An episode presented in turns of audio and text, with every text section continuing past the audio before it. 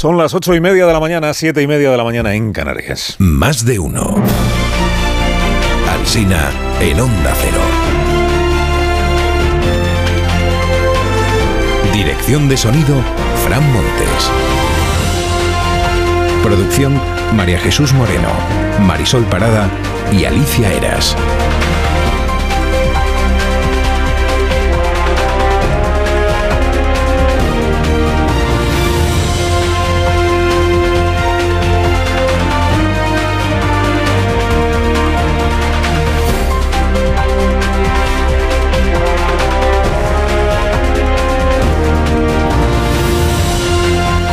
Las 6 de la mañana, les estamos contando cómo está empezando el viernes y estaremos hasta las 12 y 20 minutos en edición en cadena a partir de las 12 y 20 en edición local. O sea, toda la mañana juntos, si usted quiere. Enseguida presento a los contertulios que esta mañana le van a ofrecer a usted las claves que necesita para entender todo lo que pasa en España y en el resto del mundo. Yolanda Díaz está a punto de quitarse encima a Nadia Calviño. La vicepresidenta 1 tiene ya la bendición del Consejo del Banco Europeo de Inversiones para ser la candidata única a gobernar esa institución y a lo mejor pues se alegra la vicepresidenta 2, que es eh, la señora Díaz, ¿no? Calviño, camino del Banco Europeo de Inversiones, ¿en qué quedó aquello que se repitió en campaña tantas veces de que Calviño y Pedro Sánchez iban a seguir formando el tándem? La política económica la hemos dirigido el presidente y yo y creo que hemos hecho lo que decíamos y dicho lo que hacíamos con total claridad. Titula hoy el diario El Mundo, dice el choque entre Calviño y Díaz alcanza un tono inédito. Se refiere al subsidio del desempleo, porque una cree que la otra está en posiciones de derechas y la otra cree que la una abocaría a los trabajadores a la economía sumergida. He sabido que entre estas dos imputaciones la de ser un poco de derechas es la más grave en el actual gobierno, mucho más que la otra. El país encuentra hoy la forma de titular juntando la anulación del nombramiento de Magdalena Valerio como presidenta del Consejo de Estado con la ofensiva de la derecha contra la ley de amnistía. Y lo hace de esta manera, este es el título, dice, el Poder Judicial se cruza con estrépito en la bronca contra el gobierno. Se cruza. Meritorio el título, ¿eh? dice y dice bien eh, el diario El País que es inédito que el CGPJ desapruebe al fiscal general escogido por la Moncloa. Claro que también es el primer fiscal general al que el Supremo ha atribuido desviación de poder para promocionar, a una colega. Es un elemento también interesante. ¿no? ABC entiende que es el gobierno el que ha quedado en evidencia con esto de ayer y que la renovación, perdón, la revocación de Magdalena Valerio exhibe la incapacidad del PSOE para reclutar leales entre profesionales de prestigio. Por eso tiene que recurrir pues, a los que no lo tienen. Prestigio. Es interesante el análisis que firma hoy Alberto Pozas en el diario.es. Dice, el Supremo endurece su pelea contra los nombramientos a dedo en todas las administraciones. Dice que el tribunal está aplicando criterios cada vez más estrictos contra la discrecionalidad, no solo del gobierno, también, por ejemplo, del Consejo General del Poder Judicial, de que el Supremo ha anulado ocho nombramientos relevantes hechos por el Consejo, alegando falta de argumentación o directamente la amigable componenda entre vocales y jueces. El español informa hoy de que es la Fundación Henri Dunant la elegida para verificar lo del PSOE y Junts per Catalunya, o en la nueva jerga socialista, eh, el acompañante, ¿no? Eh, Henri Dunant, Fundación de Compañía. Leo en la información del español, dice, para la Fundación es una negociación extraña esta, porque no es ni para la paz, ni, participan guerrilleros o, grupos terroristas. Dicen, dicen desde la Fundación Dunant, dicen, lo nuestro es más pues tipo procesos de paz de Colombia o, o Senegal. Pero bueno, esto ha sido un empeño personal de Puigdemont y lo ha logrado. Empeño personal de Puigdemont. Juanma Romero escribe en el Independiente que el secretismo está cayendo como una losa sobre el PSOE porque no logra desprenderse de las preguntas que se le hacen y que va encajando cada vez más con mayor incomodidad, palpable incomodidad. Trae un editorial crítico el diario El País con la cosa esta de los verificadores. Dice, los socialistas usan el eufemismo acompañante, pero sus argumentos flaquean. Los partidos políticos no necesitan verse en el extranjero. Discreción no es opacidad. Junts ha impuesto al PSOE su victimismo absurdo y sobreactuado. El ministro Bolaño se vio ayer, sin verificadores por cierto, con el comisario Reinders, esperanza blanca de la derecha española. Igual habría ayudado eh, si ahí hubiera habido un, un relator, porque Así habríamos sabido si esto que dijo el ministro Bolaños es o no es. Cero preocupación de la Comisión Europea sobre la salud y la fortaleza del Estado de Derecho y de la separación de poderes en España. Cero. La manera nueva de contar cómo ha ido una reunión, contando no tu postura, sino la postura que tú atribuyes al de enfrente. ¿no? La cuestión es, ¿está el comisario preocupado? Dice el ministro, para nada, para nada, cero, cero zapatero, cero patatero. Dice, pero ¿se lo ha dicho a usted el comisario con esas palabras? Dice, no, no, no, no, es la impresión que yo he sacado. Claro, que no es lo mismo, no es lo mismo. Presidente Sánchez ayer explicó en televisión española lo coherente que es aplicar una amnistía que le parecía ilegal. Un ejercicio de coherencia. ¿Puede haber algo más coherente que aplicar algo que te parecía ilegal? También dijo que Esquerra Junts per Cataluña viene en una situación de excepcionalidad que debe de referirse a que una está presidida por un líder condenado inhabilitado por corrupción y la otra está liderada por un procesado en rebeldía por corrupción. Pues para ser excepcional ha pactado con los dos con gran naturalidad. Bueno, y noticias sobre la crisis diplomática con Israel y con otros países ya. Pues. Esta es la apertura de la vanguardia hoy. Dice, Israel escala el choque y llama a su embajadora. Escala que aumenta, que lo aumenta, entiendo qué significa. Agrava, dice el país, más ajustado al diccionario. Sánchez expresó sus dudas sobre la legalidad de la actuación de Israel. Bueno, expresó sus dudas. Ha dicho que hay una matanza indiscriminada de civiles, poca duda tiene el presidente, por tanto, y Netanyahu ha dicho que son vergonzosas estas declaraciones. Enrique Juliana, en su columna, hoy señala que eh, la opinión de Sánchez sobre Israel es compartida probablemente por la mayoría de los españoles. Al contrario de lo que pasa con la amnistía, Enrique y titula su columna enigmáticamente Israel e Italia la pinza. Bueno, enigmáticamente lo digo yo porque no, no, capto la pinza. El español se pregunta hoy qué necesidad tenía Sánchez de ofender a Israel, a Argentina y a Italia al mismo tiempo. Dice, no comprendemos ni el objetivo ni la estrategia. Y se habla mucho de Kissinger esta mañana en los periódicos. Se habla mucho más de Kissinger y de la Guerra Fría que de la cumbre contra el cambio climático que se ha inaugurado en Dubái cumbre a la que no asisten. No asisten los Estados Unidos de Kailasa. Y no asisten porque no existen. Este es un país que no existe, por más que se empeñe Nityananda Paramashivan, que es un tipo que dice que le ha comprado la isla de Ecuador y que ha fundado una nación. Hoy es noticia este asunto de Kailasa porque en Paraguay han destituido al jefe de gabinete del ministro de Agricultura por haber firmado un acuerdo de colaboración con un país que no existe. Y es este, este país, los Estados Unidos de Kailasa. O sea que al jefe de gabinete del ministro paraguayo se la colaron y se lo han cargado no por corrupto sino por imbécil. El tal Paramashivan que es este que dice que ha comprado una isla y que ha fundado una nación, es un tipo que está, es un gurú que está huido de la India, acusado de secuestro de menores, acoso y abuso sexual.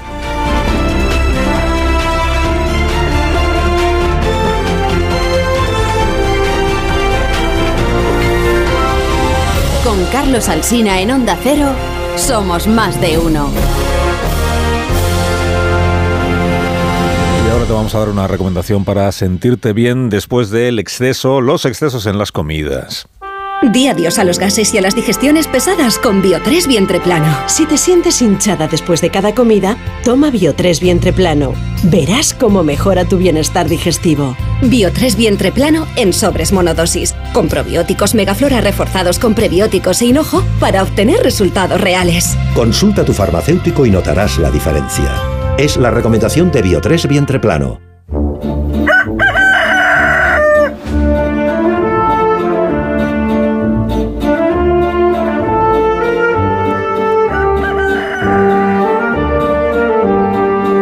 Aquí está Cayo La Torre como cada mañana a esta misma hora. Buenos días, Rafa. Eh, buenos días, Carlos Alsina. El, populismo se suele distinguir por convertir una decisión judicial desfavorable en un desafío. Quiero decir que lo normal es que una sentencia contra una decisión del gobierno se considere un oprobio e invite a adoptar responsabilidades, alguna dimisión, por ejemplo. Todos los populismos se parecen en que lo convierten en un ataque un golpe de togados, que merece como respuesta un desafío. Lo normal es que un gobierno se avergüence. La tentación populista es tratar de que quienes se avergüencen sean los jueces. Es que Félix Bolaños ha dicho algo que no convendría pasar por alto. Resulta que el Supremo le ha tumbado el nombramiento eh, como presidenta del Consejo de Estado de Magdalena Valerio. Pondera su trayectoria política, el Supremo, pero falta un requisito. No es una jurista de reconocido prestigio. ¿Qué dice Bolaños?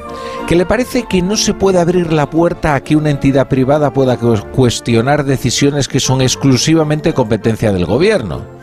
¿Y eso a qué se refiere? Pues que la denuncia partió de una fundación llamada Y Derecho, formada por cierto por algunos juristas de reconocido prestigio, y que vela por la protección de las garantías democráticas. Lo preocupante no es que haya quien recurra a la justicia cuando considera que se ha vulnerado la ley.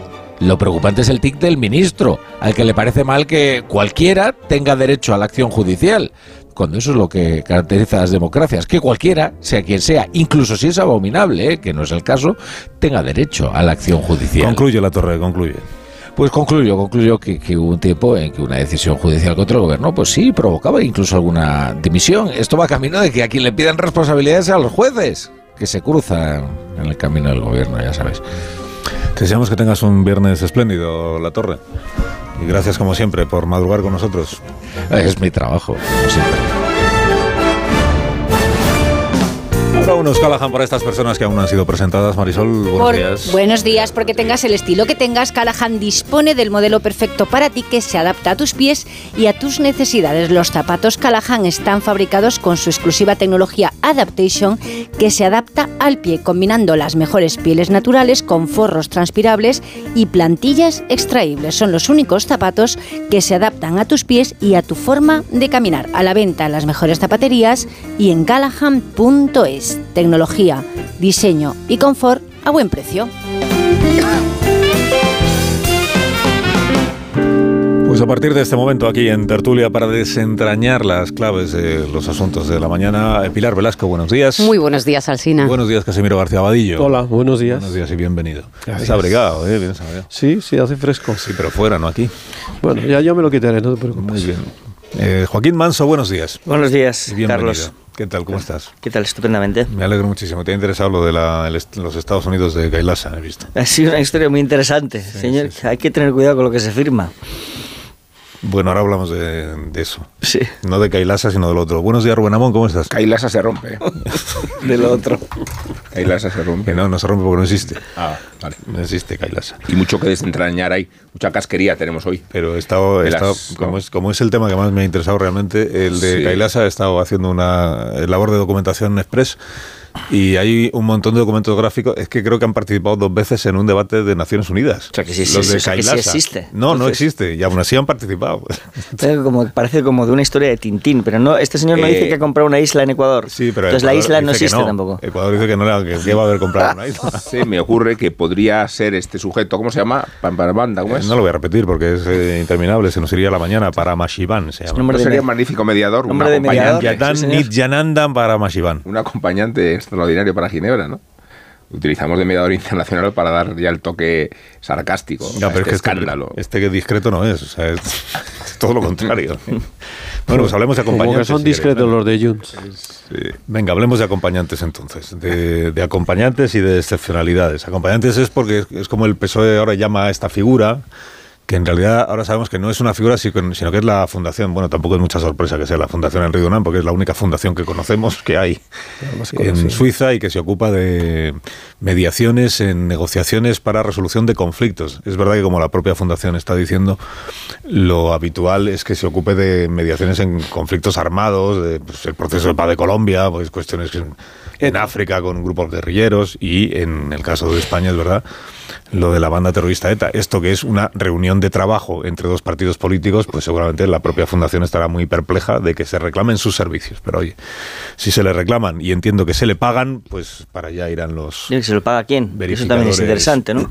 verificadores, eh, relatores, mediadores o, en esta nueva acepción, acompañantes, porque dijo ayer el presidente del gobierno en la entrevista de televisión española que, hombre, es bueno, es bueno que cuando dos personas, no sé, esto se, se empieza a contar ya como si fuera una relación de pareja que atraviesa unas dificultades y entonces hay que ir como al, al orientador que, es- que se encarga un poco de ver qué es lo que hay que hacer.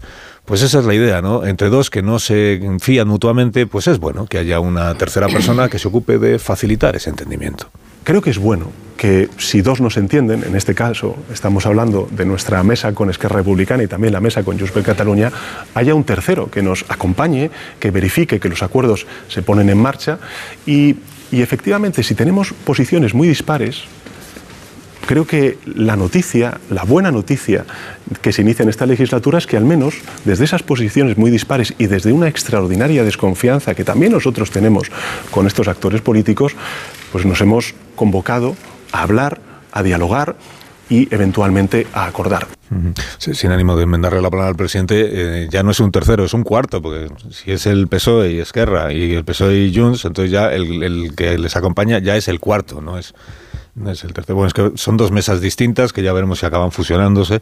Una es la del PSOE con Esquerra entiendo que va a ser una mesa nueva, distinta a la del gobierno de España con el gobierno autonómico catalán, que esta es otra que no tiene verificadores o acompañantes, y luego está la mesa del PSOE con Junts per Catalunya, que esta sí tiene eh, a la fundación de compañía, que es la Enrique Dunan.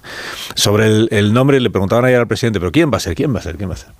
No porque todos eh, tengamos un enorme interés en saber cómo se llama exactamente la persona que se ocupa, sino porque nos llama la atención el secretismo respecto de la identidad de una persona tan bondadosa y tan virtuosa que va a hacer posible el entendimiento. Se conocerá la persona que nos va a acompañar en ese, en ese proceso de, diálogo, tanto con Esquerra Republicana como con Junts per Catalunya. Estamos hablando con, con las dos organizaciones, no les puedo adelantar, pero efectivamente se conocerá. Y lo que les puedo garantizar es que si dos nos entienden, el que nos acompañe un tercero en esa labor de verificación, pues yo creo que es una buena noticia porque nos puede ayudar efectivamente a llegar a acuerdos. Esto es, esto es. Se conocerá el nombre de esa persona. O sea, no, solo de la fundación, sino el, propio. O sea, igual mañana salen y dicen, se llama John. Y esta es la información que queríamos facilitar, para que sepamos ya cómo se llama la persona. ¿Algún comentario seguro que queréis hacer sobre esta eh, novedad que supone el absoluto secretismo sobre una reunión de trabajo entre dos partidos españoles en Suiza con un acompañante? Bueno, es que lo que llama más la atención es que algo que es inaudito ya es se trata como algo normal. O sea, el, el presidente del gobierno ayer hablaba de la intervención de un mediador internacional en una negociación entre dos partidos como si fuera lo más habitual del mundo. Hay dos que no nos entendemos, que tenemos desconfianza y claro, pues para eso está eh, el mediador internacional. Mm, realmente esto es insólito, o sea, estamos convirtiendo algo que sí que es ex- excepcional en algo absolutamente normal para dar sentido a algo que el presidente dice que es excepcional, que es la situación de RC y Junts. Cuando eh, uno de los partidos preside el gobierno de la Generalitat y el otro es un partido legal que tiene sus, los dos tienen su grupo parlamentario, tienen sus eh, portavoces, pueden hablar libremente. ¿Cuál es la excepcionalidad? A no ser que alguno de los líderes de esos partidos ha mm, vulnerado la ley y uno de ellos fundamentalmente está fugado de la justicia. Esa es la excepcionalidad, no el, el hecho de que esos partidos puedan actuar de manera libre y democrática en este país. Es decir, estamos invirtiendo los términos de tal manera que eh, realmente esta es una operación muy curiosa, porque consiste en hacer algo extraordinario, convertirlo en normal. O diremos, pues efectivamente, se llama John eh, Mal McGuigan y, y No, no, es, solo es un irlandés y tal. O sea, es, vale, bien, estupendo, pues le haremos una entrevista y tal, será un tío majo. Es decir, pero estamos locos. Pero es que estamos locos. O sea, estamos convirtiendo en normal que dos partidos españoles negocien en Ginebra. Eres En Ginebra eres lo que eres, sí, un facha. con un con un Todos mediador fachas. internacional. Facha, es decir, eh, Casimiro, de verdad, ya está con, bien. con una carabina. Porque es eso, es la carabina, ¿no? El, el término acompañante. Sí. Sí, ¿sabes carabina. eso? Tienes O que ir con la carabina porque, para que no pase nada malo. O sea, es realmente a mí me parece increíble. Fíjate que el propio gobierno ha estado metido aquí en un lío bastante grande. Eh, quiero recordar que ayer, por ejemplo, la portada del país que tú mencionaste, luego la cambiaron. Era el PSOE impone tal, no sé qué. Luego Sí, ya no era el. PSOE impone, luego ya era pactan secretismo. Mientras que, por otro lado, el diario.es decía, se conocerá el mediador. Dice, pero bueno, este gobierno está transmitiendo a cada medio mensajes distintos y a cada hora mensajes distintos. O sea, esto lo que demuestra es la poca solidez que tiene todo esto. Es decir, nos movemos en un magma, luego eso, la confusión. El día 21 se va a reunir el presidente del gobierno con Aragonés, dentro del marco de la relación bilateral. Esta no entre es- tal, esta sé es sin acompañante. Esta es otra. Tal. Bueno, pero está- estamos locos, de verdad. Bueno, lo que van a verificar en, en Suiza es el cumplimiento de los acuerdos políticos que determinan la formación de mayorías determinantes para la, para, para, la acción política, para la acción, para la acción de gobierno. Eh, por lo tanto, a lo que se está vaciando de sentido es al propio Parlamento en sí, porque, los, porque esos acuerdos se negocian en una mesa diferente. Y tiene razón Casimiro, hemos convertido en normal lo excepcional. Y esa estrategia, el argumento de la excepcionalidad, es lo que permite a Sánchez, o es que es con lo que Sánchez se sirve para vaciar de sentido a las, a las instituciones. Claro, porque es el Parlamento el que, el que garantiza la representatividad de quien verifica los acuerdos y la transparencia de, los mismos. Y se vacía además o se dificulta el trabajo de otra de las instituciones basilares de la democracia, que es la propia prensa porque evidentemente de los acuerdos que se alcanzan en el seno del Parlamento, que para eso está, la prensa tiene acceso o lo tiene más fácilmente puesto que el Congreso está en Madrid, no en, Ginebra, dentro de un edificio más o menos acorazado con unas medidas con unas medidas u otras de seguridad. Así que ese es el argumento que convierte lo normal en eh, lo excepcional en normal, lo que permite el trabajo de erosión de las instituciones que está llevando a cabo Sánchez por su debilidad. Sí, por si, porque nombrabas la mesa, por si alguien se ha perdido, porque yo, yo me llegué a perder. ¿Cuántas mesas hay de negociación? Hay tres mesas. Está la mesa de gobierno, que venía de la anterior legislatura con Esquerra Republicana, y luego están las dos mesas con Junts eh, y con Esquerra Republicana para el seguimiento de los acuerdos de gobernabilidad. Digo porque, porque yo me perdía, ¿eh? son muchas mesas para un seguimiento de unos acuerdos. Pero dicho esto, dicho esto... lo llamativo perdona, es, es que haya que hacer dos mesas. Fíjate. Van a hablar por un lado con Junts, por otro lado con Esquerra y se supone que con el mismo acompañante, pero porque no creo que pongan otro, ¿no? Fíjate, si yo, a ver, que no hay buena, que no ha habido buena relación, que se están reconstruyendo las relaciones, es más que evidente y más en el caso de Junts. El enfrentamiento de Junts con Esquerra hace muy difícil, imposible que se sienten los tres partidos distintos en la misma mesa, igual que no se podrían sentar Bildu y el PNV. Si no es el seguimiento de los pero con acompañantes sí, Pilar, porque así superan sus diferencias y a se eso voy. si no es el seguimiento de los acuerdos es la desnaturalización absoluta de un seguimiento de unos acuerdos, que el presidente del gobierno no aclaró ayer en su entrevista en televisión española dónde, cómo, eh, con quién eh, sabemos el por qué, bueno, porque hay que hacer un seguimiento, porque hay una desconfianza, pero de verdad eh, los son partidos, no es gobierno, bien, pero se van a reunir en un sitio desconocido para nosotros, para los votantes, para todos los ciudadanos, en unas condiciones que no conocemos y con un mediador que además de no conocer, porque lo que sabemos es por la prensa hasta ahora, todavía no han aclarado hemos pasado una investidura sin que el gobierno aclarara o el PSOE con quién se iba a sentar y que además no sabemos exactamente cuál es el papel de ese intermediario. Hay referencias a, bueno, es que cuando uno tiene un enfrentamiento tiene que poner a un tercer, eh, a un neutral en la mesa. Bien, pero eh, si, si hasta aceptando eso, ¿quién es y por qué y qué va a hacer y qué pinta este, este agente extranjero? Por eso digo que es una desnaturalización absoluta del seguimiento de unos acuerdos. No, yo he llegado un momento, de verdad, eh, os prometo, eh, yo me he levantado hoy con el ánimo de estar a favor de Sánchez, ¿no? Porque cuando escucho ser a Hitler y líder bolivariano pienso, no, por favor, un respeto, ¿no? Y entonces te dan ganas de creer que tiene una visión y un proyecto de la nación y que en realidad todo este esfuerzo está sustentado en la idea de la batalla contra el mal y por tanto vamos a dar confianza, pero no puedo.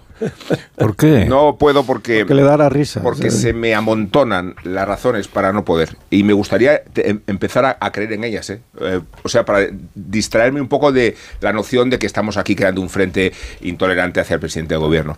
Pero si hacemos perspectiva de esta semana y de las últimas 48 horas... Vaya día ayer. ¿eh? Y amontonamos la sesión traumática de investidura con la apertura de la legislatura, más los episodios de ayer derivados de la, de la profanación de la separación de poderes y de la forma en que las, el Consejo General del Poder Judicial y Supremo discuten la arbitrariedad del presidente del gobierno y añadimos las crisis diplomáticas y sobre todo nos metemos en la mayor de los escándalos, que es este, de la mesa de Ginebra, no hay manera de encontrar un respiradero para decir, demos tiempo a la legislatura, concedamos cuatro años, veremos si o no se, serán las cosas.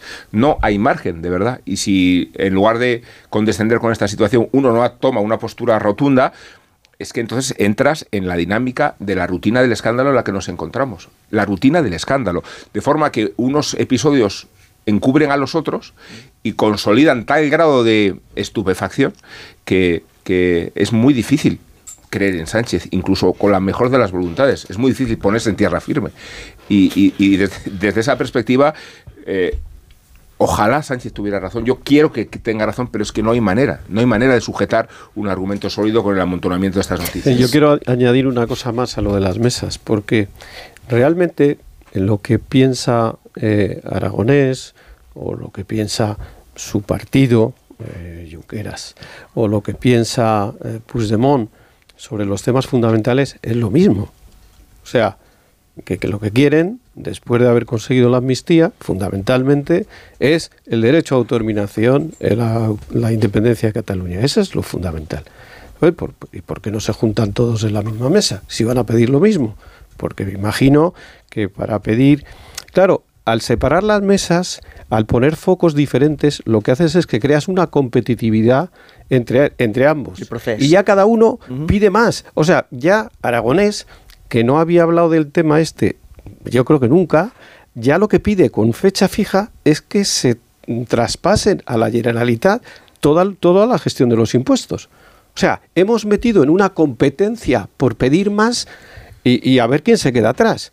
Es decir, se ha metido en una dinámica que es mortal para el gobierno. Esto es Porque parte- no le puede contentar a uno sino contentar a otro. Tiene es que parte de a aquello de lo que viven, del el proceso perpetuo. De hecho, el, el acuerdo entre Junts y, y el Partido Socialista está diseñado como una negociación permanentemente abierta, por lo tanto, como un proceso permanente, permanentemente abierto desde un marco de máximos. ¿Por qué? Porque son dos partidos, Junts y Esquerra, que viven sobre todo de esa dinámica competitiva entre ellos. Y esto es lo que vamos a padecer de aquí a las elecciones y ya veremos Pero Juan, si no más adelante. que pero esto es que no ocurre metería en un de verdad despacho todo- de Ginebra. O sea claro, que- es que yo no metería todo en el mismo saco. O sea, hay, hay una estrategia, bueno, hay una estrategia del gobierno, se- no, hay una estrategia del gobierno seguida por el PSC y que ha dado unos resultados que más lo quisi- los hubiera querido el Partido Popular, que puso al independentismo en su cuota más alta de votantes. Es que eso es una cosa distinta a las negociaciones que está llevando el gobierno con los independentistas ahora. Si la ley de amnistía, con la polémica y controversia que tiene, se está llevando a cabo con luz y taquígrafos, conocemos hasta los nombres de quienes han redactado ese texto, lo que me parece de verdad incomprensible es esta, es No, esta la ley de amnistía oscuridad. ya es incomprensible, esta oscuridad. perdóname. Bueno, pero... No, eh, es que ya Rubén, estamos- podemos discutir sobre la ley de es que antes amnistía porque hay un texto en el Parlamento y, y hay una discusión abierta y legítima. La discusión siempre es sana, si, si Claro. es ordenada y, y hay una acompañante. educada y hay y, y sin- acompañante Yo hago de, que- Pero- yo hago de acompañante. Insisto, me parece incomprensible el manto de, de- de opacidad que ha puesto el gobierno sobre estos Pero interlocutores. Pilar, es incomprensible Tengo que políticamente. hacer una pausa. Vale. Como es eh, tradición, solo una cosa. El nivel más alto de voto del independentismo en Cataluña, eh, 50 y pico por ciento, 50 y algo. 51. 51, casi Y poco, 52. Sumando los que no obtuvieron representación parlamentaria, eh, se obtuvo gobernando El- Pedro el- Sánchez. el Pedro Sánchez. Eh, al año, año- de llegar al gobierno y cómo fue el ya, a ver hay que ser yo no me quiero atrever a Año rebatirte un solo 10 y- dato Pero es así. Año porque 10 te lo sabes mejor que nadie pero Año 19. año 19 19. ¿de dónde venía fíjate- de qué cola veníamos? Año perdona, 19, pero no. ¿De qué cola veníamos? Bueno, Quiero decir miramos, sí, sí. Perdona.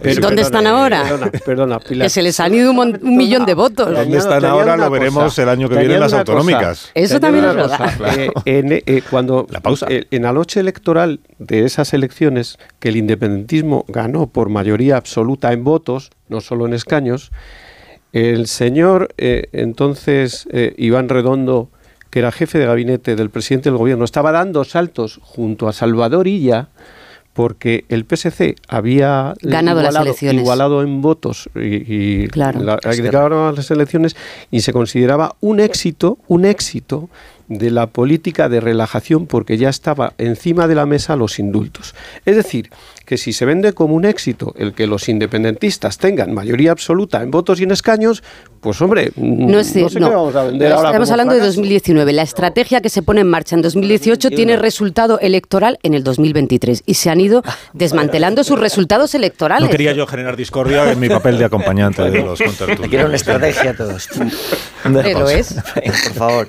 La pausa un minuto y a la vuelta recibimos a Sí, un Raúl poco de del empatía, Pozo. un poco de del empatía. Más de uno en Onda Cero. Carlos Alsina. En CEP. Más de uno en Onda Cero.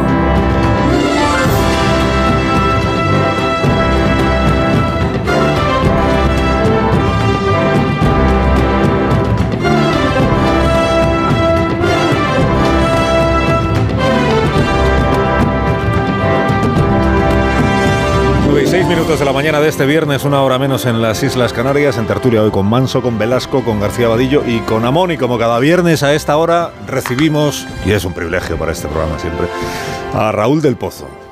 Buenos días, Raúl. Buenos días. ¿Hay parte del equipo ahí de rodaje? ¿De rodaje de qué? Bueno, de- de- no sabe que soy Burlancaster, me están haciendo una película sobre mí. Ah, que están haciendo una película sobre ti. Pues, eh, pues sí, efectivamente hay aquí siete cámaras solo para grabar este momento. Llevo una semana, sí, ¿eh? Así que, eh, ¿y qué tal? ¿Estás quedando guapo? Yo no sé, no sé, ya veremos. Pero, pero dices cosas en, en la grabación. Sí, me, corto un poco, me da miedo la cámara, pero bueno. Así, pues, pues, bueno. y, ¿Pero qué hablas de ti mismo? ¿De, de tu Sí, trayectoria? bueno, de- es una serie que van a hacer de columnistas en televisión española. Ah, muy bien. Y hay un equipo maravilloso, maravilloso, ¿eh? de verdad. Está bien siempre hablar bien del equipo porque son los que tienen en sus manos que tú quedes bien o mal en el- Exactamente. el reportaje. Bueno, pues cuando tú quieras, que empiece Viva el Vino. Pues hay una revuelta de ropones contra el noísmo y el bloqueo de Sánchez. No sabemos si él sabe que los derechos que no son para todos no son derechos. Los gitanos llaman a los magistrados cucarachas, pero de los romanos son los defensores de la ley para que todos seamos libres. A Napoleón le dijo un pajarito, has llegado a ser emperador, pero te falta ser juez de instrucción de París. Felipe González, que conoce el poder de las puñetas, le ha mandado un recado a Sánchez en el que le hace saber que la amnistía es intolerable. Dice, no es pedir, no es perdonar, es pedir perdón a los que cometieron delito. Alfonso Guerra se preguntó, se pregunta, ¿dónde se ha visto que las leyes las escriban los delincuentes? Los jueces van a ser la más fuerte oposición al gobierno. El Tribunal Supremo acaba de anular el nombramiento de Magdalena Valerio como presidenta del Consejo de Estado. El Consejo del Poder Judicial se ha cargado el nombramiento de fiscal del Estado. El comisario de la Justicia de la Comisión Europea hará un examen sobre la amnistía y garantizará la independencia de los magistrados. Pero el superministro Bolaños declara que en Europa hay cero preocupación con la amnistía. Como se dice en testigo de cargo, la balanza de la justicia puede inclinarse, pero siempre al final se libera y pagan su culpa a los procesados. Aunque a mí lo que me gusta es la frase de Marlene Dietrich. Nunca me, me desmayo por no estar segura de caer sin elegancia. Querido Carlos, hablando de jueces, los islámicos condenaban con latigazos a los que se emborrachaban, hasta que supieron que le daban a la priva a los califas y decían a sus amantes, Amada mía, ya llega la aurora, bebamos el suave vino, puntea el arpa, que aquellos que se fueron no volverán. ¡Viva el vino!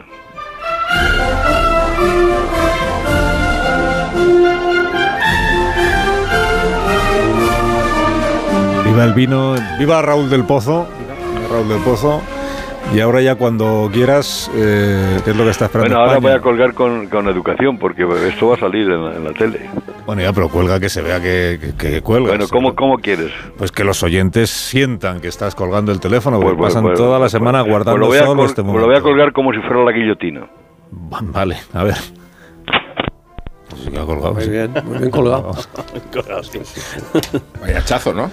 Pues ya lo ha dicho él. La guillotina. El filo. Se Bueno, hace desde el teléfono fijo de esto entonces, ¿no?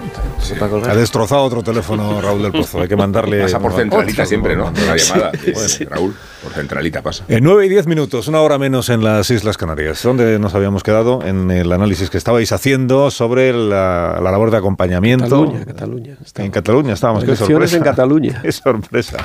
No, estábamos en Suiza. En Suiza con la labor de acompañamiento del, Sí, sí hay. del eh, Henri Dunant. De la, bueno, Henri Dunant es un señor que se murió hace más de 100 años, porque que la fundación lleva su nombre, pero que él no es. Ya, pues ya, porque está, la gente dice, ya se sabe quién es el nombre, es Henri Dunant, ¿no? Henri Dunant es la fundación. Henri Fundador Dunant, de- salvo que haya sido... fundador de Cruz Roja. Eso lo ha dicho un invitado. Sí, un es invitado verdad. que todavía no había sido presentado, pero que tiene pues como un deseo de participar. Que pide balón, ¿no? Pide balón, sí. Tiene hambre de, hambre de balón. sí. Bueno, pues Alejandro Fernández, presidente del Partido Popular de Cataluña, buenos días. Muy buenos días. Buenos días, fundador de la Cruz Roja. Eh, usted no. eh, Santi Durán. Santi Durán. Bueno, que estaban aquí hablando mis contratulios antes de que usted apareciera de esto de Ginebra y de la labor de acompañamiento de la mesa de- del PSOE con Junts, de la mesa del PSOE con Esquerra, de la mesa del gobierno de España con el gobierno de Cataluña. Qué difícil es resolver la cuestión catalana, ¿eh? Sí, no es, no es sencillo. ¿A ¿Usted le han invitado alguna vez a una reunión con Junts o con Esquerra o con el Partido Socialista, con o sin acompañante? Yo comparto planta con Junts en el Parlamento de Cataluña, Eh, con lo cual no hace falta que me inviten porque nos cruzamos allí todos los días, y, pero a, a las últimas reuniones que se están celebrando efectivamente no me han invitado y afortunadamente, eh, ningunas ganas de participar en todo eso. Bueno, igual es interesante estar allí para ver de qué, de qué se habla, porque o uno está allí o no sabe de qué se habla. Para hacer de relator, ¿no? O se podían haber... No, no. La verdad es que eh, lo del, es- esto, el asunto este, curiosamente, es especialmente grave porque si uno mira eh, el objetivo fundacional de la, valga la redundancia, Fundación Henri Dunant, es la mediación en los conflictos internacionales. Eso es lo que dice. Es decir, que Sánchez acepta la lógica por la cual prácticamente estaríamos ante una mesa de paz después de un conflicto armado entre dos estados. ¿no? Eh, Es, es- es un auténtico disparate y una humillación para España, evidentemente. Aquí eh, yo subrayo desde el primer día, porque lo dijo Puigdemont, para entender cuál es el planteamiento que tiene Puigdemont de esta reunión, que no es una reunión de trabajo entre dos partidos políticos, sino es otra cosa, él dijo el primer día, eh, primero, las reuniones se van a hacer fuera de España porque yo tengo que asistir a las reuniones. O sea, por el PSOE, el PSOE mandará a Santos Sardán, pero en nombre de Junts por Cataluña estoy yo. Y, él- y lo segundo que dijo fue, tiene que haber una persona que, ne- que sea neutral, esto del verificador o como lo queramos llamar, tiene que ser neutral y por tanto no puede ser ni español ni catalán. Y yo pensé, hombre, si tiene que ser neutral, es que no tiene que ser ni del PSOE ni de Junts per Cataluña. No, no, no, no, no. Que no tiene que ser ni ciudadano del Estado español ni ciudadano del Estado o la República Catalana. Esa es la neutralidad para Puigdemont. Es que para él es una negociación entre dos estados respecto de cómo resolver el conflicto que, que tienen. El PSOE dice que es otra cosa, pero si fuera, Esos la, o- son los términos. si fuera la otra cosa, si fuera una, una relación entre dos partidos, no habría fundación Henry Dunant ni necesaria ni, ni presente ni nada. Eh, pero bueno, que eh, primero le quería preguntar yo a usted por su futuro. Usted, lo sabe, o sea, tenemos un, pues, una angustia general de decir qué, qué va a pasar. Con, eh, ¿qué, qué plazos, eh, eh, o sea, en qué momento tendrá usted que decidir si, si quiere seguir al frente del PP catalán o, o no? La primera cuestión, y además he hecho especial énfasis en ello, es que como conozco ya las dinámicas de los medios de comunicación, y no es Claro. porque esté en uno, si yo ahora eh, me pronuncio sobre esta cuestión y no lo he hecho en ningún medio de comunicación, o sea, hablar de mí mismo, estaría desviando la atención sobre lo más importante que es la respuesta que damos al desafío contra el orden constitucional más grave de nuestra historia reciente. Y como no tengo ninguna intención de hacer eso, yo hasta que no llegue el momento procesal oportuno, que es cuando se convoque un congreso, que no sé ahora mismo cuándo se va a convocar, no me voy a pronunciar al respecto. ¿Eso quién lo convoca? ¿El, El- el bueno, es una, es, una, es una decisión siempre colegiada.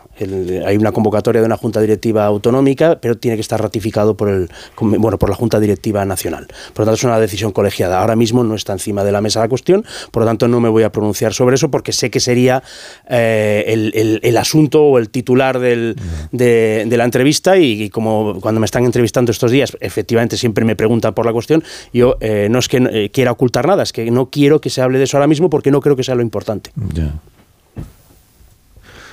Eh, claro, lo que pasa. Creo que no, creo que. Lo, lo- lo que pasa. sí.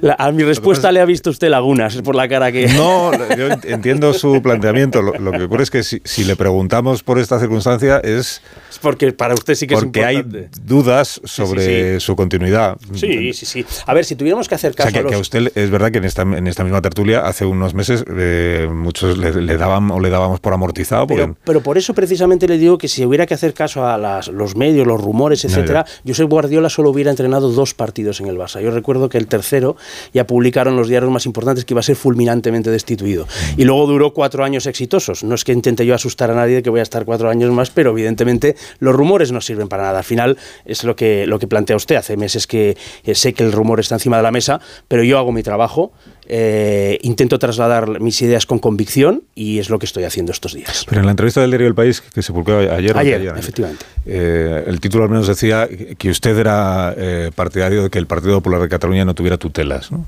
Tutelas tuviera autonomía. ¿Eso significa que las, que las tiene o que las ha tenido? Sí, aquí hay una cuestión porque es también muy importante que el ser justos en la balanza. Es la tercera vez que, tengo una entrevista con, con usted y, y la primera eh, me recibió usted a puerta gallola preguntándome si el Partido Popular de Cataluña se tenía que disolver e integrarse en Ciudadanos.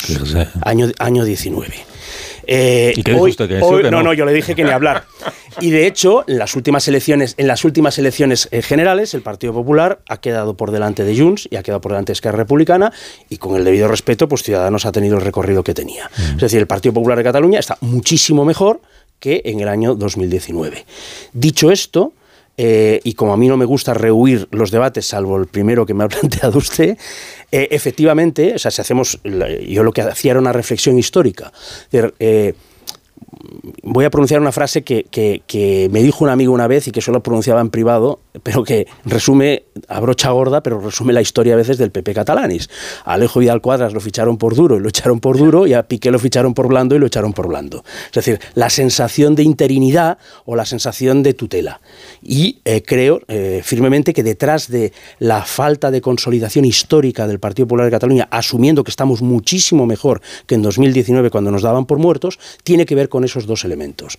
El exceso de tutela y el exceso de bandazos ideológicos que han desorientado al electorado en algunos momentos. Y que creo que si ahora que estamos cogiendo una senda buena, eh, eh, evitamos repetir los errores que habían llevado al Partido Popular a su práctica desaparición hace no demasiado tiempo, iniciaremos una eh, singladura eh, en la que yo creo que el Partido Popular no hay ninguna maldición bíblica que nos impida eh, pues tener un, porcentaje de votos similar a cualquier otro lugar de España. Pues ya me está contestando usted entonces al debate que quería rehuir.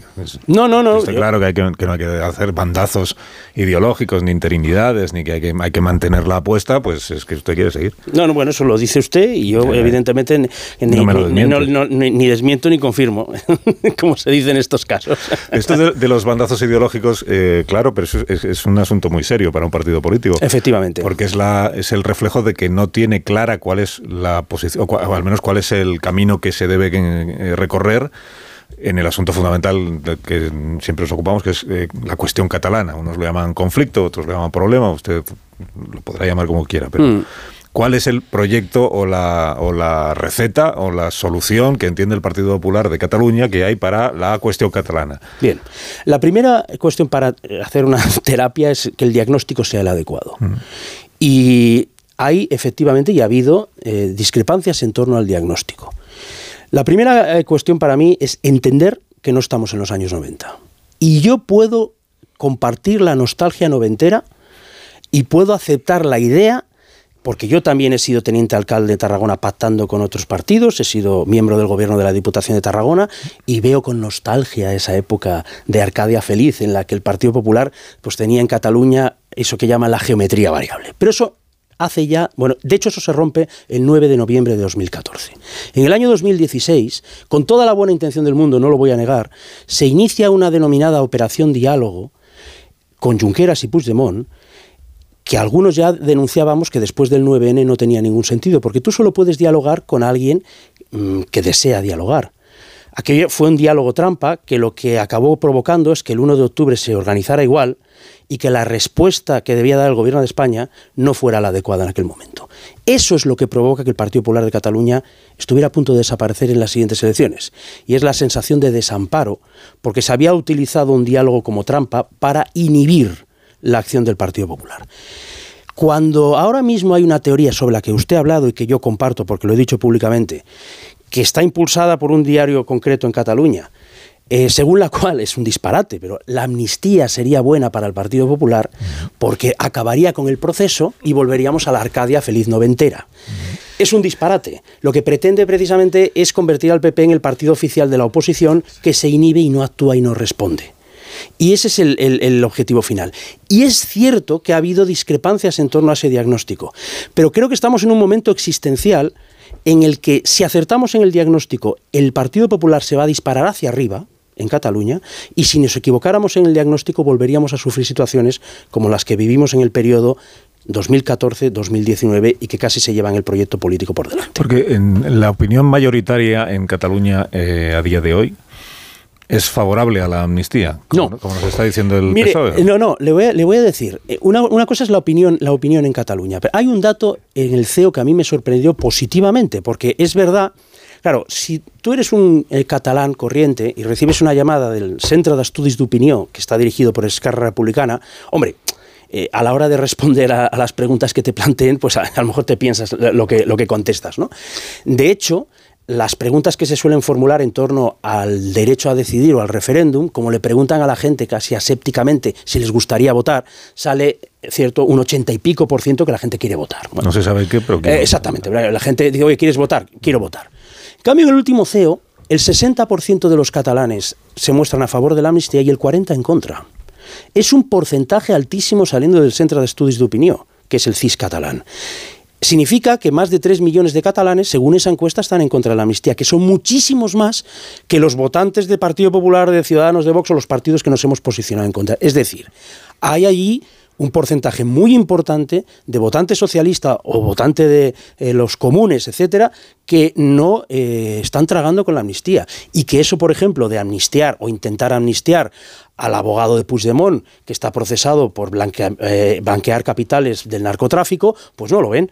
O que se intente amnistiar a Laura Borràs, condenada por fraccionar contratos, corrupción, pues no lo ven. O que se intente amnistiar a los que se, se, dedicaban a lanzar ladrillos a la policía y dejaron a algunos de ellos discapacitados que se han tenido que jubilar a los 40 años, pues tampoco lo ven. Es decir, eh, en Cataluña hay, eh, si, si, miramos los datos del, y los damos por válidos, pues podríamos decir que hay un 60% a favor de la amnistía. Pero el hecho de que haya un 40% en contra es un porcentaje enorme. Y creo que sobre eso hay mucha pedagogía que hacer y también eh, explicarlo en Cataluña sin ningún tipo de complejo. No tenemos que asustarnos para nada. ¿Y, y todo esto del señor Feijóo, usted cree que lo, que lo entiende? Yo creo que sí. Mire, ¿se yo, usted el, de explicárselo yo, bien? yo, yo, voy a decir una cosa. Como digo, como, como el verso aquí, como te digo una co, te digo la o. Sí. Vamos a ver, eh, yo que trasladé públicamente eh, algunas discrepancias mm. en, en, el verano sobre lo que estaba ocurriendo, también he dicho públicamente en algunas de las entrevistas que la línea política de respuesta a la amnistía que se traslada tan, en los dos debates de, investidura, en el del propio Feijó, en el de Sánchez y en la última Junta Directiva Nacional, a mí me parece impecable y por tanto la apoyo. La, apoyo. El, el, la cuestión para mí que era muy importante es que cuando Junts per Catalunya ahora vuelven a la carga, fíjese que eh, cuando Puigdemont puede que no sea el hombre, eh, en fin, con mayor estabilidad emocional de la Tierra, ¿no? pero no es tonto y es astuto. Cuando él lanza el señuelo de una moción de censura eh, a Sánchez, lo que está haciendo otra vez es exactamente lo mismo. Es a ver si alguno se cree la, la, la bola y nos inhibimos a la espera de qué es lo que ocurre jamás va a pactar eh, una moción de censura a Puigdemont para hacer eh, presidente. Eso hay que asumirlo. Es decir, no tenemos delante a Miquel Roca a Joaquín Molins o Durán Lleida. Tenemos un movimiento nacional populista de autoafirmación y de imposición que son capaces, como ha explicado usted muy bien, de plantear esto como si fuera un conflicto armado entre dos estados que requiere de una mediación internacional. Es un disparate de tal naturaleza que con esto hay que asumir, es duro, porque ojalá pudiéramos volver a los años 90, pero eso pasó, se acabó. Y hay que aceptar qué es lo que tienes delante, porque si te equivocas en el diagnóstico, luego la terapia será un desastre. Pero yo le pregunto si Feijó, usted cree que esto lo entiende bien precisamente por esto, porque eh, más de una vez hemos escuchado al señor Feijó en estas últimas semanas referirse a Junts per Catalunya como si fuera una suerte de eh, convergencia democrática de Cataluña a la que le hemos cambiado el nombre, pero que en esencia sigue siendo convergencia democrática de Cataluña y por eso se apela a sus vínculos con el empresariado catalán y con la cuestión económica, las coincidencias en políticas económicas, insisto, como si solo se le hubieran hecho, hecho lo que llaman los modernos un renaming, ¿no? cuando Junts per Catalunya es una creación de, de Carles Puigdemont, Convergencia cuando le cambiaron el nombre le pusieron PDCAT, ¿no? Y se acaba de disolver por eh, ausencia de mm, resultados y de representación institucional. Se acaban de disolver con una deuda importante, por Entonces, cierto. en, el- en la dirección nacional del Partido Popular han asumido ya que Junts per Cataluña no es Convergencia Democrática con otro nombre. Yo soy miembro del Comité Ejecutivo Nacional, pero Dios me libre de hablar en nombre de la Dirección Nacional del partido. Eh, yo le explico mi posición. Y cuando las hago pública, yo asumo que, debo decir una cosa también y que, celebro. Eh, en este verano eh, hay dos políticos en España que trasladan públicamente discrepancias eh, con sus respectivos partidos, uno Redondo Terreros y otro soy yo. A mí nadie me ha echado y a Redondo Terreros, que es un héroe de la lucha contra ETA y un referente moral de la democracia española, lo han expulsado del partido. Es decir, mi partido no es una secta, lo celebro, y por lo tanto, eh, el, el- PSOE sí tiene comportamientos sectarios porque echan, expulsan, ex- ya no es que expedienten, es que expulsan a cualquier, a cualquier discrepante. Pero cuando tomo la decisión de poner estos asuntos encima de la mesa es porque creo que es importante. Mire, le voy a hacer otra reflexión sobre, sobre lo que ha ocurrido en estos últimos meses. Cuando eh, se produce en, en los partidos políticos la eh, plasmación de la idea aquella de guerra del que se mueve no sale en la foto, todos los opinadores se quejan con razón de que la partitocracia ha empobrecido el debate público porque nadie se atreve a abrir la boca, se lanza una posición y resulta que en mi caso digo, bueno, pues yo lo voy a hacer público y también parece mal. Entonces, ¿en qué- ¿En qué quedamos? ¿Se tienen que debatir las cosas públicamente? ¿Debe haber un debate público sobre las cosas o no? Yo creo que sí. Y creo que sí porque, curiosamente, si algún reproche me puedo hacer a mí mismo, que me puedo hacer muchísimos, fíjese, no, es no haber hablado antes. Porque yo muchas de estas reflexiones las había hecho en ¿Antes privado. cuándo? Pues mire, eh, para mí hay un momento decisivo que las reflexiones que le planteé en 2016 yo las hice en privado. Entre otras cosas porque yo les conozco muy bien, le digo, comparto eh, planta con ellos. Eh, y in- incluso podría decir que tengo una, una relación relativamente amistosa, siempre y cuando hable de fútbol y de música. De política no puedo hablar, porque les conozco muy bien. Entonces, no tienen nada que ver con la antigua convergencia, que tampoco significa idealizar a la antigua convergencia, no hay más que ver el periplo vital de Pero ¿qué Jordi Pujol y, y su familia. ¿Qué diferencia habría habido entre que usted eh, manifestara en privado a sus colegas de la Dirección Nacional, entiendo, y entonces en el gobierno además, el Partido Popular, lo que usted pensaba de Junts y de lo que estaban haciendo a que lo hubiera manifestado en público? Es decir, el, el hecho de manifestarlo en privado significó que no le hicieron ni puñetero Mire, caso le voy, le voy a poner un ejemplo. Cuando se produce eh, el debate de los días 6 y 7 de septiembre eh, de la ley de transitoriedad, hasta Coscubiela insinuó que se daban ya las condiciones para la aplicación de un artículo 155, en un discurso memorable que todos aplaudimos. Eh, en mi opinión, se tardó. Y cuando digo que a lo mejor el plantear un debate público intenso sobre lo que había que hacer en aquel momento, a lo mejor hubiera cambiado las cosas. No, no, no, no porque eh, yo me pueda atribuir esa, esa capacidad. Como para que- aplicar el que no la tengo. 155 antes Que- del que, 1 de eh, pro- probablemente que no se hubiera hacer. mire, eh, eh, se daba por hecho que estaba todo controlado, pero precisamente por hacer el diagnóstico incorrecto. Personas muy inteligentes, a las que tengo un respeto enorme, y además que son compañeros o excompañeros y amigos que estaban en el gobierno de España en aquel momento, realmente creían que tenían delante a Joaquín Molins o Miquel Roca y que con un poco de financiación, dos carreteritas aquí y no sé qué del puerto de Barcelona, se arreglaba esto. Cuando el que tenías delante ya había tomado previamente una decisión, que era unilateral y que además no, eh, no, no, no había debate posible. Eh, Porque es que cuando hablabas ellos, eh, ellos cuando hablaban con nosotros en privado, prácticamente se choteaban, porque estaban, es- pensaban que se estaban burlando del, gobierno de España. Entonces, ¿por qué digo esto?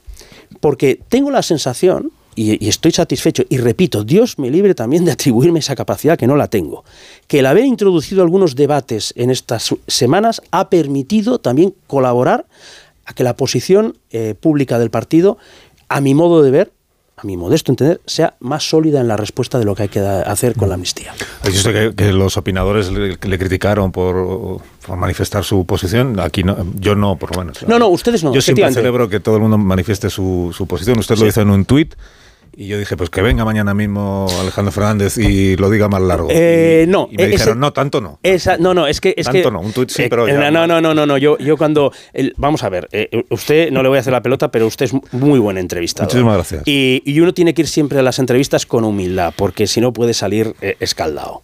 Entonces, es así. Tengo, tengo experiencia de todo tipo en las entrevistas y es un formato que me gusta, porque intento, ah, no, no, intento decir siempre lo que pienso e intento argumentar Pero, pero creo que es así. Es decir, mire, la, la, la idea esta, eh, es que repito, se lo escuché también en, en, una editorial a usted de la, de la amnistía como final del proceso, inicio de la Arcadia feliz, es algo para mí tan crucial evitar esa tentación, porque no es el final del proceso, es el inicio de una nueva fase del proceso. En esa fase del proceso, sus impulsores, que son los que votaron a Sánchez el otro día, difieren en el destino final. La izquierda, una parte de la izquierda española aspiraría a una república confederal española, el separatismo aspira a referéndums de autodeterminación, el PNV al vaciado definitivo del Estado en su comunidad autónoma, Sánchez a sobrevivir, le da igual eh, todo lo demás. Entonces es cierto que cuando recorran, como pasó en la primera fase, cuando recorran ese proceso y lleguen las discrepancias, yo soy optimista. Igual que el proceso anterior no trajo la independencia, trajo la decadencia, que son cosas distintas, este también va a ser lo mismo. No va a traer la independencia ni la república, porque España es más sólida de lo que estos se, imaginan. Por supuesto que es más sólida. Pero va a deteriorar la convivencia, las instituciones, la separación de poderes y, por ende, la seguridad jurídica y entonces también la economía. Lo mismo que pasó en Cataluña, aplicado ahora al conjunto de España. Mis, mis contribuyentes quieren participar de la conversación, aunque sea rápidamente, porque es muy rápido, señor Fernández. Este verano, eh, yo creo que también Feijó, pero desde luego Esteban González Pons dijo que eh, el PP estaba abierto a contactos con Junts, incluso se, se dejó ver que ya se habían producido esos contactos. ¿Ha habido contactos en algún momento del PP con Junts? Lo desconozco. Y se lo digo, en fin, a calzón quitado, y perdón la expresión, lo desconozco. Pero usted habrá preguntado. No, no, no, mire, lo, oye, eh, eh, estoy diciendo la verdad, lo desconozco. Pero lo ha preguntado. Es, yo sobre las conversaciones ya privadas no me voy a pronunciar, pero si lo supiera, si lo supiera, lo diría. No lo sé.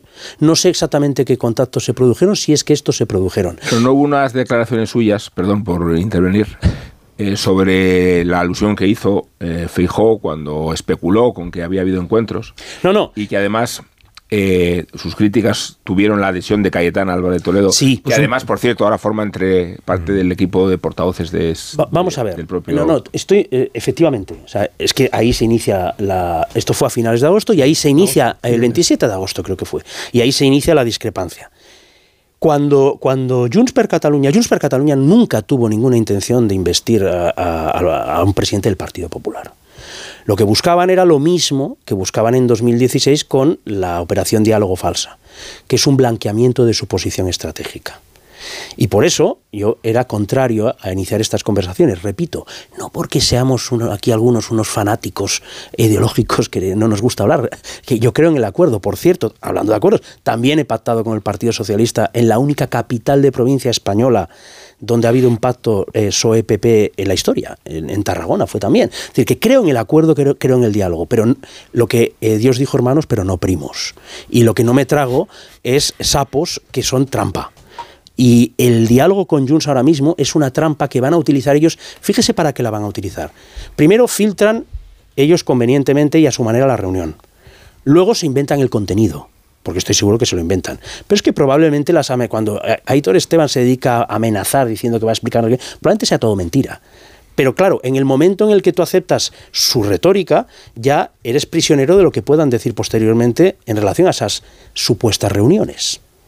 Y yo por eso decía, como conozco muy bien el funcionamiento de esta gente, porque estoy allí y los conozco perfectamente, no, no creo que ahora mismo proceda esto.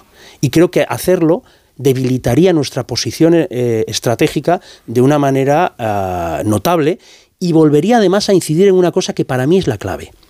Otra cuestión del diagnóstico. Ciudadanos, cuando saca 36 escaños, no lo hace desde la complicidad con el nacionalismo o la cordialidad con ese movimiento político, no. Lo hace desde una confrontación por tierra, mar y aire ideológica al nacionalismo. No solo desde el punto de vista de la acción política en el día a día, sino incluso moral eh, y humanista. O sea, poniendo encima de la mesa las miserias del nacionalismo como ideología política. Y ganan las elecciones. No lo hacen, repito, desde posiciones imitando a Convergencia o imitando al PSC. No, lo hacen combatiendo al PSC. De hecho, desaparecen cuando renuncian a su eh, misión fundacional, se van todos a hacer política eh, fuera de Cataluña y la gente que se sintió desamparada. Una de las razones por las que yo, eh, a pesar de la rumorología y, que esto es muy complicado todo, eh, alguna vez decía que la presidencia del PP Cataluña era, junto, era peor casi que el banquillo del Barça en, estabilidad. Yo creo que hay, solo hay un sitio peor que es el banquillo del Atlético de Madrid Jesús Gil. Ese es el único sitio peor. A tres minutos había un entrenador. Eh, exactamente. Es el único sitio más complicado e inestable. Pero hemos renovado Simeone 15 años, a ver si tomamos nota. no, no, está cambiado, efectivamente. No te, dejes, distraer. Entonces, por, por, volver un poco a la cuestión. Sí, sí. Usted pregunta si ha habido contactos de su partido con Junts per Cataluña y no le responden. Vuelvo a usted, que es el presidente del PP catalán. Vuelvo a repetir, eh, no, es, yo no he dicho eso. No, he dicho si, si pregunto o no pregunto, porque yo no desvelo conversaciones privadas. Me han hecho una pregunta. ¿Usted sabe si se produjeron esas reuniones? Y he dicho que no. No lo sé. Que no, lo, sé. Y una segunda cuestión. En este diagnóstico que usted, que usted hace, eh, Puigdemont va a ser amnistiado la amnistía va a salir adelante y, va, que así va, a ser. va a regresar y todos los demás también van a ser amnistiados y se va a decir que entonces ya la normalización ha llegado a la política catalana. ¿Eso para usted cambiará algo en la relación que debe tener su partido con Junts per Cataluña o no? El hecho de que Puigdemont ya esté que ya la amnistía se haya ejecutado, ¿no cambia nada? No, mire, yo hace dos años eh, en, otra, en, otra conferencia eh, trasladé en Barcelona los ocho puntos que creía que se iban a convertir en la hoja de ruta del eh, separatismo con relación al gobierno de España, en lo que llamábamos la mutación del proceso. El proceso dejaba de ser estrictamente catalán y se convertía al proceso español. Era, eh, evidentemente, los indultos, la modificación de la malversación, la supresión de la sedición, la expulsión del CNI de Cataluña, la inhibición del gobierno de España en el cumplimiento de las sentencias lingüísticas y quedaban dos que era la retirada de la Guardia Civil y la Policía Nacional de Cataluña, la amnistía y la autodeterminación. Ocho puntos. Es increíble, pero es que han, caído todos. y además en tiempo récord. ¿Por qué digo esto? Porque el último, el único que ya queda, es lo que el separatismo llama autodeterminación y la izquierda pretende llevar hacia la España confederal no se acaba con la amnistía. Usted me ha preguntado, si amnistía esto cambia, no lo cambia porque van a seguir. Es decir, no caigamos en el wishful thinking que dicen los americanos de como yo deseo que me vaya de esta manera, intento adaptar la realidad a mis circunstancias. Mm. No, no funciona así. Ojalá yo tuviera una vida plácida en una provincia del interior, en Castilla-León, y siendo de mi partido viviría muy tranquilo, pero soy a mucha honra catalán, me siento español, eh, profundamente español, orgulloso de ser español y orgulloso de ser el Partido Popular. Y sé que allí es mucho más complicado, pero procuro no eh, autoengañarme. Es decir, no van a parar. Donde lleguen, lo veremos, pero no van a parar. Eh, tipo test ya, que me queda medio minuto. Manso, Sí, bueno, hay una, hay una pregunta que yo la doy por contestada, que es si usted vería bien que si que Puigdemont, que Junts llegase a un acuerdo con el PP, para, por ejemplo, para una ley de vivienda a lo largo de la legislatura. Y como esa la doy por contestada, le pregunto por la alcaldía de Barcelona. Hay algunas personas en su partido que no acaban de estar convencidas de que se hiciera lo correcto al facilitar la investidura de Jaume Colboni. Yo le pregunto si a la vista de las circunstancias usted cree que sí, que se hizo lo correcto. Vamos a ver, la primera cuestión es que no había tercera vía. Era o Guatemala o Guatepeor. No, no, no, no, no existía. Si hubiera habido una tercera vía, era si te inhibías, era, era, era Trías el alcalde y si te posicionabas con Colboni, era Colboni. Y es verdad que es Guatemala Guatepeor. Pero analicemos a posteriori las declaraciones de, de Xavier Trías, poniéndose a disposición de Waterloo. Es decir, Colboni uno de los grandes dramas de, Cataluña ahora mismo, del constitucionalismo catalán, es que el PSC conscientemente se ha apartado de eso. Con lo cual, sin el PSC es muy difícil, pero con el PSC no hay manera. Es verdad. Ese es uno de los dramas en Cataluña. El PSC recoge votos constitucionalistas y se los entrega al separatismo en su día a día. Pero creo firmemente, y lo sigo manteniendo sin idealizar nada, que de cara a la estabilidad institucional y a todo, era la opción adecuada, era la opción acertada. Velasco, la última. Sí, critica usted al, al, gobierno en el papel de los mediadores por tener estas reuniones en el extranjero porque consolida la idea del conflicto entre dos estados que requiere de mediación internacional. Le pregunto por la estrategia de su partido, eh, el Partido Popular en Bruselas. El copiar este lema del Help Cataluña, ahora el Help Spain, pedir desde que el Parlamento Europeo, que el comisario, que las autoridades europeas sean quienes tienen que rescatar a España de un riesgo del, de de deterioro del Estado de Derecho, no ayuda a consolidar esa idea de que Cataluña realmente se tiene que resolver desde las instituciones europeas? Si se ha generado esa sensación, para mí es una sensación errónea. Es decir, primero, hay que establecer diferencias.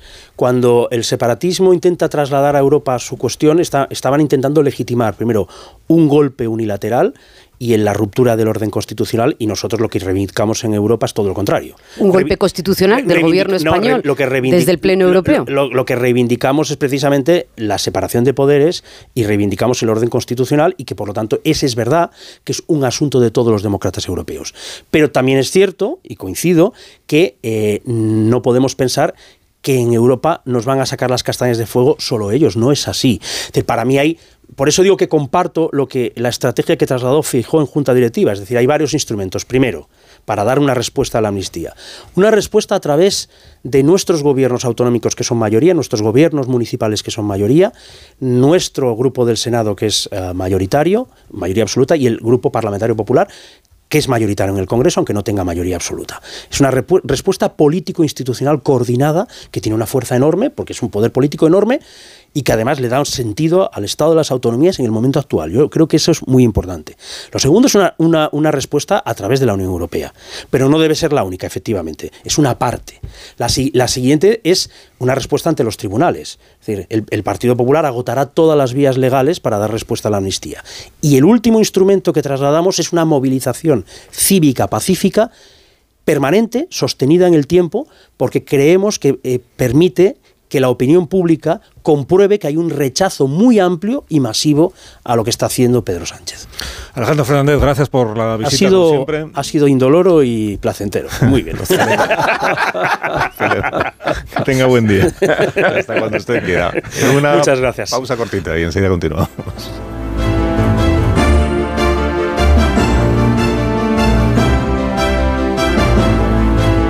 Más de uno. Onda Cero. Carlos Alsina.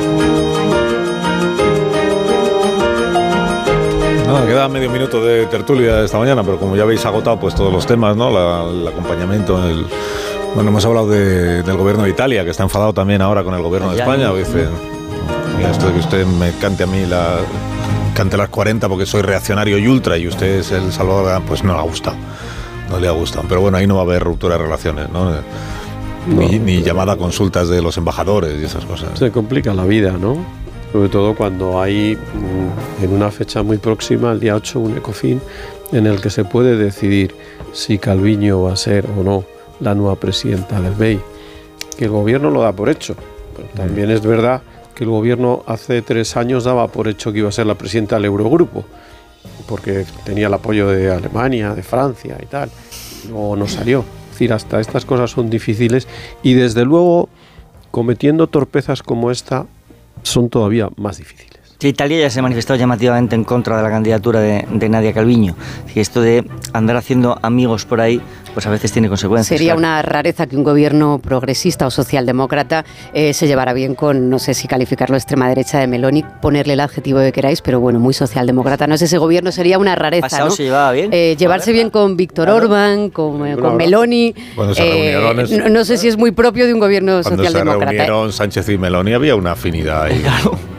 Había una obligatoriedad, la Unión Europea obliga, a, todos, pero de ahí a que compartan estrategias, eh, pues el tercer destino y yo creo que lo de creo, digo creo por lo que leo en la prensa europea que va por otra carretera lo de Nadia Calviño, eh, la semana que viene es clave, es verdad que lo da por hecho la prensa europea, pero siempre hay una incógnita abierta, por mucho que parezca que Ignacio Rodríguez Burros nos cuenta la actualidad económica en medio minuto. Buenos días, Ignacio. Hola, muy buenos días. Pues mira, explicaros que la bolsa estrena diciembre con nuevos máximos anuales en los 10.099 puntos en estos mismos instantes. Sube un 0,41%. Acerinos, IAG, Telefónica son los valores que más suben. Celnes eh, es la que más baja después de poner a la venta su filial de Irlanda por algo más de mil millones de euros.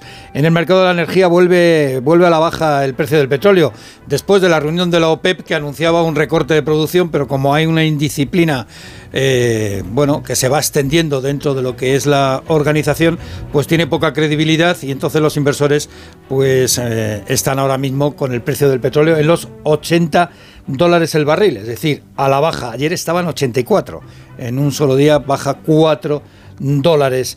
Hay que tener en cuenta todo lo que está alrededor de los petroestados, como por ejemplo eh, la reunión del clima en Emiratos Árabes, cuando el avance de las energías renovables pone en riesgo la principal fuente de ingresos de estos países productores de petróleo. Además, Repsol vuelve a amenazar con trasladar inversiones fuera de España, a Portugal y a Francia. Y por último, Carlos, acabamos de conocer esta misma mañana los datos adelantados del sector manufacturero.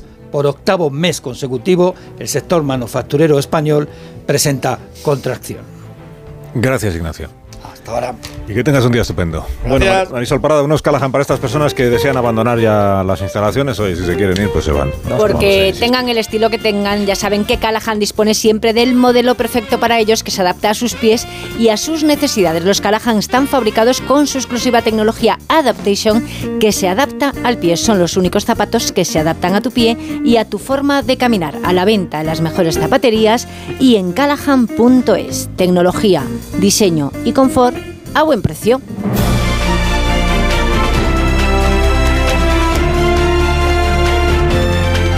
Bueno, pues os deseo que tengáis un fin de semana Muchas magnífico. gracias, nosotros también. que cunda, que podáis descansar, eh, reflexionar un poco sobre si, si vais a Ginebra, pues ya Que haga buen día, que haga buen día en Ginebra. Que haga buen día en Ginebra.